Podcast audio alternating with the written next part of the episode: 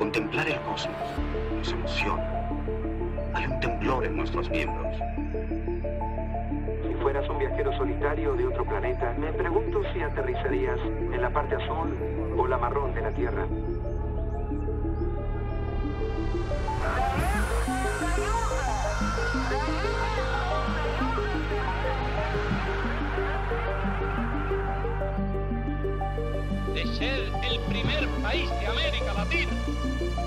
Enviar un hombre al. Sabemos que nos acercamos al más grandioso de los misterios. Todo lo que es, todo lo que fue, todo lo que será.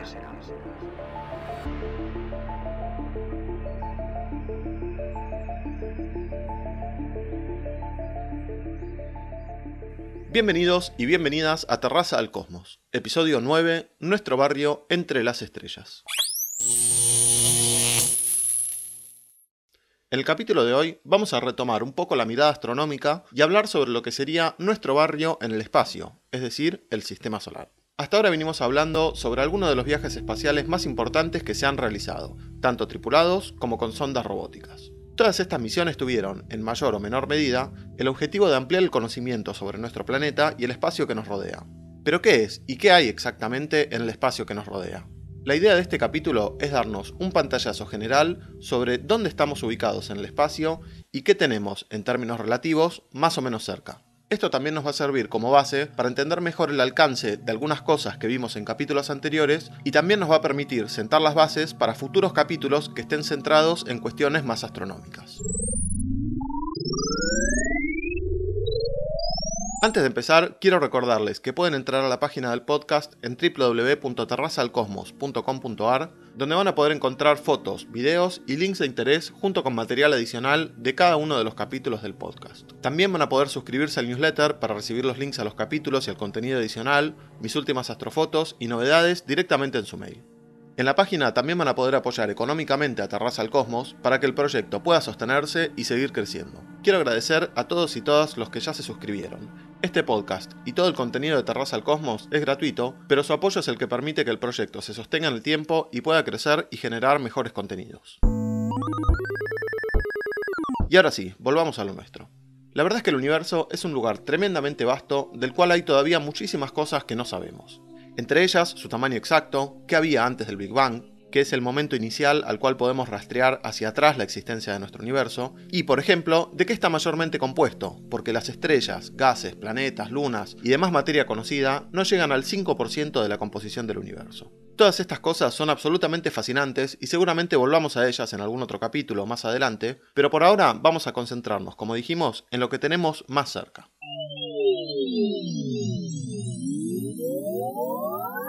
Como punto de partida podemos tomar nuestro propio sistema solar, que decíamos que podemos pensar como nuestro barrio en el espacio. Como su nombre lo indica, nuestro sistema solar tiene al Sol en su centro y está compuesto por todos los planetas, lunas, cometas y asteroides que están ligados gravitatoriamente a él. ¿Y qué es nuestro Sol? Nuestro Sol es una estrella. Hay varios tipos de estrellas, más grandes, más chicas, más calientes o más frías, y nuestro Sol se encuentra más o menos en la mitad de esa tabla. La diferencia entre una estrella y, por ejemplo, un planeta o una luna es que las estrellas están formadas principalmente por hidrógeno, pero en una cantidad tan enorme que la propia gravedad que une este hidrógeno lo comprime tanto que sus átomos se empiezan a chocar y se fusionan entre sí, lo que desencadena una reacción nuclear que genera helio y energía. Yo llevo 10 años trabajando en una planta nuclear y eh, yo creo que sé cómo funciona un acelerador de protones. Básicamente es una enorme bola de fuego, a diferencia de los planetas u otros cuerpos celestes que no generan su propia energía. Además de esta diferencia fundamental, hay una diferencia de escala. El diámetro del Sol es unas mil veces mayor que el de la Tierra, lo que llevado a volumen significa que en nuestra estrella podrían caber 1.300.000 planetas Tierra. Decíamos entonces que el Sol es el centro de nuestro sistema solar, que alberga planetas, lunas y algunos otros objetos como cometas y asteroides. A su vez, nuestro Sol es solo una estrella más ubicada en una región periférica de nuestra galaxia, que es la Vía Láctea. Una galaxia es un sistema de millones de estrellas ligadas gravitatoriamente y que giran alrededor de un centro común. Y a su vez, nuestro universo está literalmente plagado de galaxias. Se estima que hay unas 100.000 millones. Las galaxias se agrupan en cúmulos y supercúmulos, pero entre unas y otras hay millones de años luz de distancia. Podemos ver cómo rápidamente la escala de las cosas se vuelve monstruosa, así que volvamos a centrarnos por ahora en nuestra galaxia, la Vía Láctea. La Vía Láctea es una galaxia compuesta de unos 100.000 millones de estrellas organizadas como una espiral relativamente chata, cuyos brazos giran alrededor de un centro o núcleo. Cuando miramos el cielo nocturno, todas las estrellas que vemos a simple vista pertenecen a nuestra galaxia, y si alguna vez tuvieron la suerte de ver el cielo nocturno desde el campo, sabrán que es una vista bastante imponente ver esos miles de estrellas en nuestro cielo. Así todo, se calcula que a ojo desnudo, desde un cielo oscuro, podemos distinguir unas 5.000 estrellas, 5.000 de 100.000 millones que tiene nuestra galaxia, y recordemos que hay en el universo otras 100.000 millones de galaxias.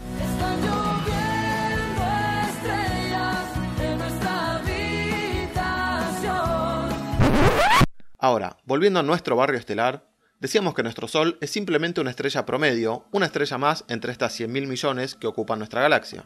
El Sol está ubicado en uno de los brazos exteriores de la Vía Láctea, y de hecho, cuando vamos a un cielo oscuro y vemos la Vía Láctea, lo que estamos viendo es a nuestra propia galaxia mirando hacia el centro de la espiral desde uno de los brazos exteriores. Entonces, estamos mirando hacia el centro un brazo atrás del otro, y por eso se ve tan densa la Vía Láctea. La Vía Láctea es esa franja de luz que se ve a través del cielo en una noche clara. Esa franja está constituida por cientos de miles de millones de estrellas, vistas todas juntas, de perfil. El hecho de que vivimos en las afueras de la galaxia fue descubierto mm, hace mm, mucho tiempo, hacia el final de la Primera Guerra Mundial. El descubridor fue Harlow Shapley. Y luego resultó que esta no es la única galaxia. Nosotros vivimos en esta, pero hay muchas otras. Existen muchas clases diferentes de galaxias, de las cuales la nuestra podría ser única. En realidad, hay más de 100 mil millones de galaxias, y cada una de ellas contiene algo así como 100 mil millones de estrellas. Piensen ustedes cuántas estrellas y planetas y clases de vida puede haber en este inmenso y asombroso universo. Antes de entrar a ver la enorme diversidad de cosas que tenemos en nuestro sistema solar, veamos un poco más sobre las distancias que separan a las estrellas en estos barrios o sistemas que forman. A esta escala, las distancias son tan enormes que la unidad de medida que se usa ya no son los kilómetros, sino que son los años, minutos o segundos luz. La luz viaja a una enorme velocidad, y de hecho nada puede viajar más rápido. Esa velocidad es de 300.000 kilómetros por segundo. Por poner un ejemplo local, esa es la distancia que hay entre las ciudades de Mendoza y Buenos Aires. La luz puede hacer el viaje entre esas dos ciudades 300.000 veces en un segundo. Yo venía pisteando como un campeón y bueno, y se me cruzó, no sé qué se me cruzó y quedé como un, un Schumacher en, eh, en Fórmula 1. Ahora, la estrella más cercana a nosotros, una estrella que se llama Próxima Centauri, está a unos 4,5 años luz. O sea, 4,5 años viajando a esa velocidad de 300.000 km por segundo. Entre nuestro sistema solar y esa estrella que es la más cercana, solo tenemos el vacío del espacio. Y esta, a su vez, es la distancia promedio entre estrellas dentro de nuestra galaxia. Aunque este promedio tiene una variación bastante grande, porque en algunos cúmulos de estrellas muy densos, esta distancia es bastante menor. Pero bueno, como para darnos una idea de la escala. Entonces, como podemos ver, tenemos por un lado un sistema solar tremendamente aislado, con el Sol, sus planetas, lunas, etc., flotando en la inmensidad del espacio, separado por varios años luz de la estrella más cercana, pero por otro lado, esto se repite con 100.000 millones de estrellas solamente en nuestra galaxia, y eso se repite con 100.000 millones de galaxias en todo el universo, como para no perder de vista la escala de las cosas. Y ahora sí, habiendo hecho toda esta introducción, podemos meternos en nuestro sistema solar y ver un poco qué tenemos. Nuestro sistema solar se formó hace unos 4.500 millones de años con la explosión de una estrella anterior que liberó una inmensa cantidad de materia, principalmente hidrógeno, pero también algunos otros elementos más pesados, y a partir de toda esta materia se formaron el Sol y el resto de los planetas. Al principio todo este material era una enorme nube. Con el tiempo, la mayor parte de ese hidrógeno se fue atrayendo hasta que la densidad y la presión era tanta que se desencadenó esa reacción de fusión nuclear que encendió a nuestro Sol. El resto de la materia de esa nube con el tiempo formó los planetas y demás objetos que quedaron en órbita alrededor de nuestro Sol, aunque el Sol representa el 99,8% de la materia de nuestro sistema solar. El viento solar, que es una descarga de partículas que salen despedidas del Sol producto de su energía, fue expulsando los elementos más livianos hacia la parte exterior del sistema solar, mientras que los elementos más pesados quedaron más cerca, y por eso los planetas rocosos son los que están más cerca del Sol, Mercurio, Venus, la Tierra y Marte, y los planetas exteriores están compuestos de elementos más livianos. El Sol, como dijimos, es el centro del sistema solar y representa el 99,8% de la masa total del sistema. A pesar de esto, el sistema solar tiene una enorme variedad de cosas. Para empezar, tenemos los ocho planetas. Todos orbitan alrededor de nuestra estrella como si el Sol estuviera en el centro de una pista de atletismo y cada planeta fuera por un carril que es su órbita. En orden de más adentro hacia más afuera son Mercurio, Venus, la Tierra, Marte, Júpiter, Saturno, Urano y Neptuno. Antes se consideraba Plutón como planeta, pero hace un tiempo ya que le sacaron ese privilegio y ahora se lo considera un planeta enano, por motivos que vamos a ver un poco más adelante. Le dije, quiero dejar sentada mi declaración de que Plutón es un planeta. Bien, entonces mi hijo reprobará su proyecto de ciencias y cuando eso suceda los demandaré. Además, tenemos una buena cantidad de lunas, que son como cuerpos más pequeños que a su vez orbitan alrededor de los planetas, como si cada planeta fuese un mini sistema solar. Mercurio y Venus no tienen lunas, y la Tierra, como sabemos, tiene una sola. Marte tiene dos, Phobos y Deimos, que son bastante más chicas que la nuestra, y después de Marte la cosa empieza a crecer y crecer. Al día de hoy, a Júpiter se le descubrieron 79 lunas, de las cuales 53 son lo suficientemente importantes como para que se les hayan puesto nombre. Saturno, además de sus impresionantes anillos, tiene 82 lunas. Urano tiene 27 y a Neptuno se le conocen 14. Plutón tiene una, Caronte, aunque en realidad no es una luna que orbita alrededor de Plutón, sino que tiene un tamaño similar y ambos giran alrededor de un centro común al mismo tiempo que orbitan alrededor del Sol. Tendríamos que dedicar varios episodios del podcast si quisiéramos describir cada uno de los planetas y sus lunas en detalle, pero el objetivo del capítulo es darnos un pantallazo un poco más general de la enorme cantidad y diversidad de cosas que alberga nuestro sistema solar. Los planetas, por ejemplo, tienen cada uno sus características muy particulares. Mercurio está hecho 70% de hierro y no tiene atmósfera. Un año en Mercurio, es decir, lo que tarda en dar una vuelta al Sol, tarda 88 días de los nuestros. Sin embargo, un día en Mercurio dura 160 días terrestres.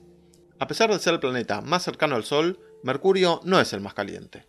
Ese mérito se lo lleva Venus, porque su densa atmósfera de dióxido de carbono hace un enorme efecto invernadero y las temperaturas en la superficie pueden alcanzar casi los 500 grados centígrados. Y la presión de la atmósfera es casi 100 veces la que tenemos acá en la Tierra. Ah, y en Venus llueve ácido sulfúrico. Sobre llovido mojado. Es lluvia ácida, pipi. Como diría Don Guido, si no te tapo, estás perdido. Por suerte, acá en la Tierra las condiciones no son tan extremas. Tenemos agua líquida, una atmósfera bastante amable, que no solo nos deja respirar, sino que nos protege de todo tipo de cosas peligrosas que vienen del espacio, y una temperatura bastante templada. De Marte hablamos un poco en los capítulos anteriores, pero como vimos, su atmósfera es bastante delgada, compuesta de dióxido de carbono, y puede ser un lugar bastante fresco. Si nos seguimos alejando del Sol, más allá de Marte y antes de llegar a Júpiter y el resto de los planetas gigantes del exterior del sistema solar, tenemos el cinturón de asteroides. Los asteroides son cuerpos más pequeños compuestos mayormente por roca y metales, cuyo tamaño va de unos pocos metros a un par de centenares de kilómetros. Al día de hoy se tienen registrados unos 820.000 asteroides y la mayoría orbitan en esta región, entre Marte y Júpiter, que decíamos que es el cinturón de asteroides. Se mandaron varias sondas para explorar algunos asteroides y hoy en día de hecho la NASA tiene a la sonda Osiris-Rex en el asteroide Bennu y Japón tiene a la sonda Hayabusa 2 que desplegó dos rovers en el asteroide Ryugu y actualmente está volviendo con muestras tomadas en el asteroide. Pasando el cinturón de asteroides tenemos a los gigantes del sistema solar. Júpiter, Saturno, Urano y Neptuno, que ya lo describimos en el episodio 2, y si quieren más información sobre estos planetas, pueden escuchar el capítulo 2 que habla sobre las ondas Voyager que fueron a explorarlos. Entre las lunas del sistema solar, por ejemplo, las ondas Voyager también nos enseñaron que hay una enorme diversidad. Hay algunas absolutamente inertes y oscuras, otras que esconden océanos subterráneos como Ganímedes o Europa, volcanes como Io o incluso una atmósfera densa y cuerpos líquidos en su superficie como Titán, una de las lunas de Saturno. Todos estos mundos muy distintos al nuestro. Esto es una luna de carajo. falsa! Che, loco, dámelo, Decíamos antes que originalmente cuando fue descubierto, Plutón fue considerado planeta, pero la Unión Astronómica Internacional, la autoridad que nombra y clasifica los cuerpos celestes, decidió sacarle este estatus en 2006 y lo reclasificó como planeta enano. Ese año, la Unión Astronómica Internacional actualizó la definición formal de los criterios que deben cumplir los cuerpos celestes para ser considerados planetas, y como Plutón no cumplía con uno de esos criterios, pasó a ser un planeta enano. Los requisitos para que algo sea definido como un planeta son tres. Primero, tiene que estar en órbita alrededor del Sol. Segundo, tiene que tener la masa suficiente para que su propia gravedad haga que adopte una forma esférica. O sea, no puede tener cualquier forma. Y tercero, que haya limpiado su órbita. Esto quiere decir que no comparta su órbita con otros objetos y es el criterio que justamente no cumple Plutón. En total son cinco los planetas enanos, que cumplen con los primeros dos criterios, pero no con el tercero. Son Plutón, Ceres, Eris, Makemake y Aumea. Aunque puede que estas clasificaciones cambien a medida que se profundice el estudio de estos planetas enanos. De estos, Ceres se encuentra en el cinturón de asteroides y las órbitas de los demás se encuentran más allá de Neptuno.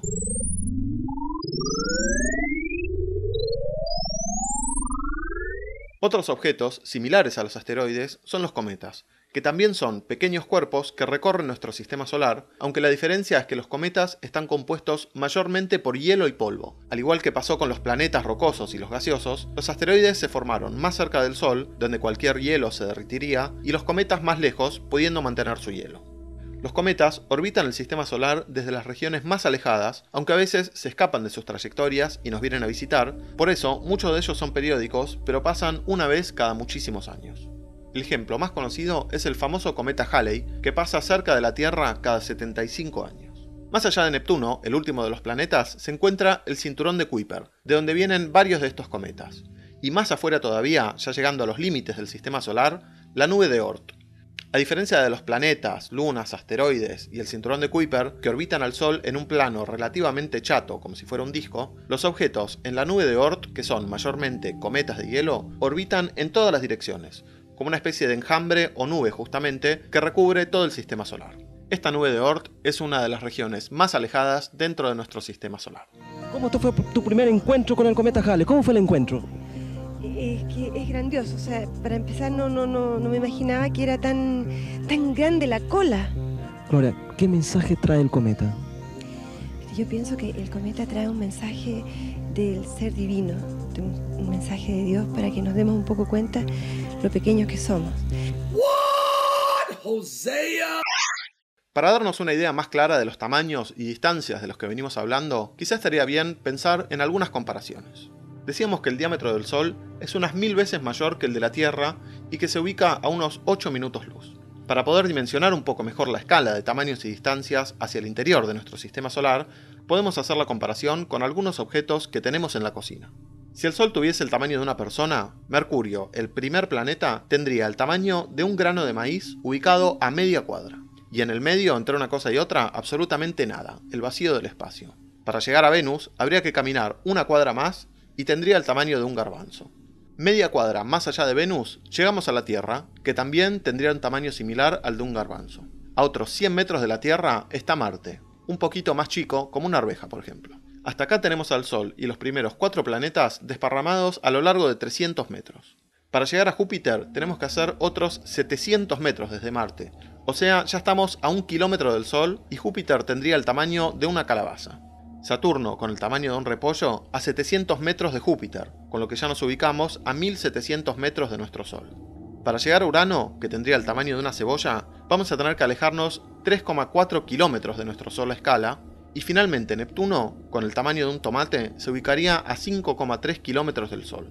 O sea, los ocho planetas, el más grande del tamaño de una calabaza y el más chico del tamaño de un grano de maíz, distribuidos en un radio de 53 cuadras desde el Sol. En el medio, el vacío del espacio y algunas lunas y asteroides demasiado chicos para entrar en esta escala. Muchas veces, cuando pensamos en el espacio que nos rodea, en el sistema solar, Nos parece obviamente algo enorme, pero si tomamos este ejemplo de escala que acabamos de dar y lo aplicamos a nuestra galaxia y al resto del universo, la cosa sí que se vuelve realmente inabarcable.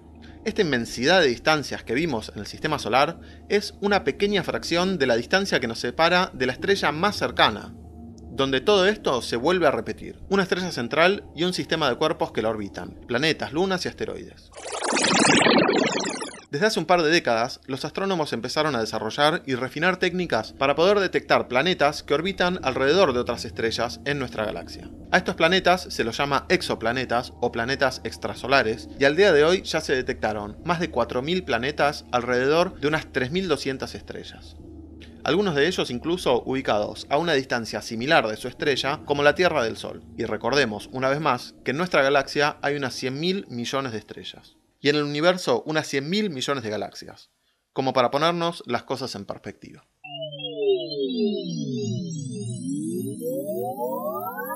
Bueno, hasta acá hemos llegado con el capítulo de hoy. Como siempre, si les gustó el programa, les pido que lo recomienden y pueden dejar mensajes o comentarios en www.terrazalcosmos.com.ar o mandarme un mail a terrazalcosmos.gmail.com. Y no dejen de visitar el sitio si quieren ver el contenido adicional de cada episodio. También pueden seguirme en Twitter como arroba francomecon1 o en Instagram como Terraza al Cosmos. Mi nombre es Franco Meconi y nos volveremos a encontrar dentro de dos semanas en el próximo episodio con nuevas aventuras desde la terraza al cosmos.